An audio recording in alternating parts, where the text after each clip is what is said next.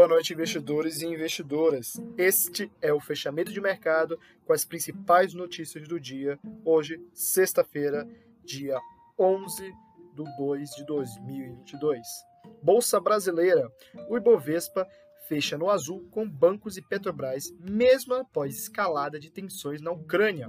O Ibovespa subiu 0,18% a 113.572 pontos, a quarta alta consecutiva.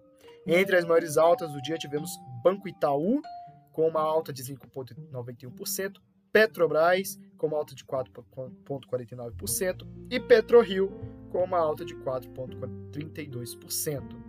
Já entre as maiores baixas do dia tivemos a Magazine Luiza, com uma queda de 8,59%, Uzi Minas, com uma queda de 7,45%, e Azul, com uma queda de 5,84%. Já na política e economia, hoje Mourão diz que concorrerá ao Senado no Rio Grande do Sul. Com isso, com isso, vice não estará na chapa do presidente Jair Bolsonaro nas eleições de outubro. Mourão disse ainda que falta definir por qual partido concorrerá. Juros e dólar. O dólar terminou o dia próximo da estabilidade, cotado a R$ 5,24, tanto na compra quanto na venda, com a ligeira alta de 0,01%. Mas na semana, a moeda americana voltou a perder valor, recuando 1,5% no acumulado das sessões. Os juros que vinham em baixa ao longo do dia passaram a subir forte com a escalada de tensões na fronteira da Ucrânia. O DI F23 subiu 0,09 pontos a 12,43. O DI para 25 subiu 0,10 pontos a 11,38. O DI para 27 subiu 0,02 pontos a 11,30%. E o DI para 29 caiu 0,04 pontos a 11,46. Já no mercado internacional, as bolsas globais fecharam unanimemente no vermelho nesta sexta-feira.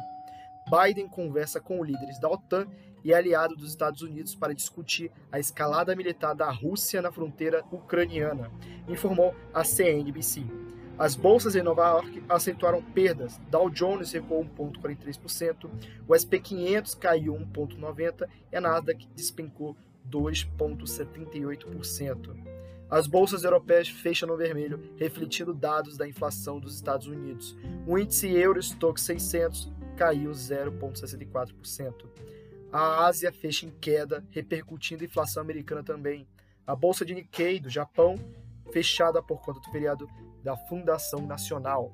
Xangai, da China, caiu menos 0,66%. E já no mundo das criptomoedas, o Bitcoin caiu 2,13%, cotado a R$ 224.698. O Ethereum caiu também 4,90% e está hoje a R$ 15.429,76. Em Nova York, o NCI, o índice das principais criptomoedas, caiu também 1,85%. O destaque ficou para a Intel, que anunciou oficialmente nesta sexta-feira a sua entrada no mercado de mineração de criptomoedas. Eu sou Gabriel Câmara, assessor de investimento da iHub Investimentos, e não se esqueça de acessar o nosso iHub Lounge, nosso portal de notícias e não só isso, mas de estudos do mercado financeiro. Boa noite e bons negócios.